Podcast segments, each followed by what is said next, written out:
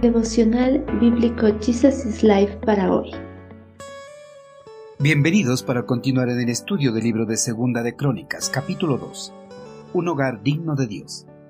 Salomón le envió el siguiente mensaje al rey Hiram de Tiro.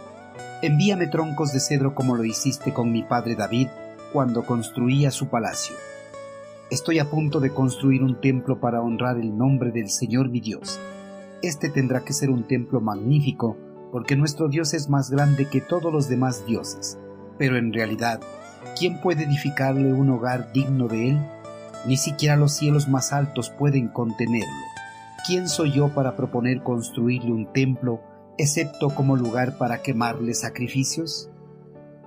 Salomón antes de iniciar con los trabajos de construcción del Templo de Jerusalén, se puso en contacto con Irán, rey de Tiro, para obtener madera de cedro. Salomón mantenía una buena relación con el monarca de Tiro, ya que su padre y el monarca habían sido amigos en el pasado y también le había provisto de madera necesaria a su padre cuando construía su palacio real. La petición de Salomón no solo se basó porque eran amigos con el rey de Tiro, sino porque la madera que necesitaba para la construcción del templo debía ser de la más alta calidad, pues el templo que él se disponía a edificar tenía que ser un edificio sólido y permanente, porque el culto al eterno Creador había de continuar a perpetuidad, y por lo tanto los materiales empleados tenían que ser de la calidad más duradera. La madera de tiro cumplía los estándares de calidad que requería Salomón, ya que éstas provenían de los bosques del Líbano y eran reconocidos por su calidad en todo el mundo antiguo. Para que su petición sea aceptada, Salomón en su carta enfatizó que la madera que requería era para construir una casa de adoración al eterno Creador, la cual sería un edificio grande y magnífico, porque su Dios era grande sobre todos los dioses. Salomón tenía en su mente que el templo a su Creador debía ser una estructura monumental, magnífica, porque había de ser dedicada al Dios Altísimo, al Dios entre los dioses, al Dios de sus padres, al Dios que les dio una identidad y un lugar para establecerse como una gran nación.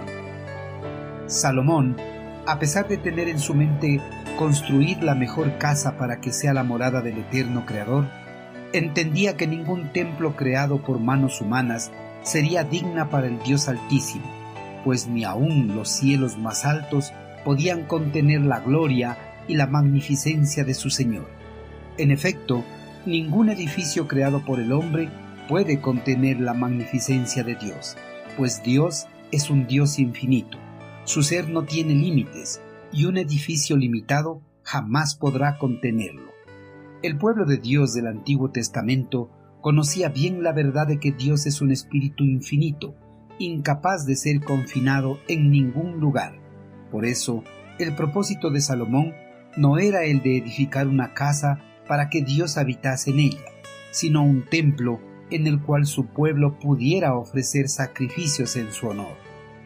Queridos hermanos, Salomón, antes de construir el templo al eterno Creador, reconoció que jamás podría construir un templo a la altura de un ser divino, grande y majestuoso, a pesar de contar con los mejores materiales del mundo. Dios es grande y merece lo mejor, pero a pesar de que se pueda reunir lo mejor de este mundo, nunca realmente corresponderá a su dignidad infinita. Pero esto no implica que no se deba de construir una casa de adoración a Dios, un lugar para glorificar y enaltecer el nombre de Dios eterno. Hermanos, al momento de construir una casa de adoración a Dios, deberíamos poner lo mejor de nosotros para construir un lugar de adoración hermoso y útil que sean de testimonio y para gloria de Dios. Al hacerlo, sin embargo, debemos recordar que no podemos confinar a Dios en un edificio o ambiente hermoso. Él es mucho más grande que un edificio de modo que debemos enfocar nuestra alabanza a Dios y no al lugar de adoración.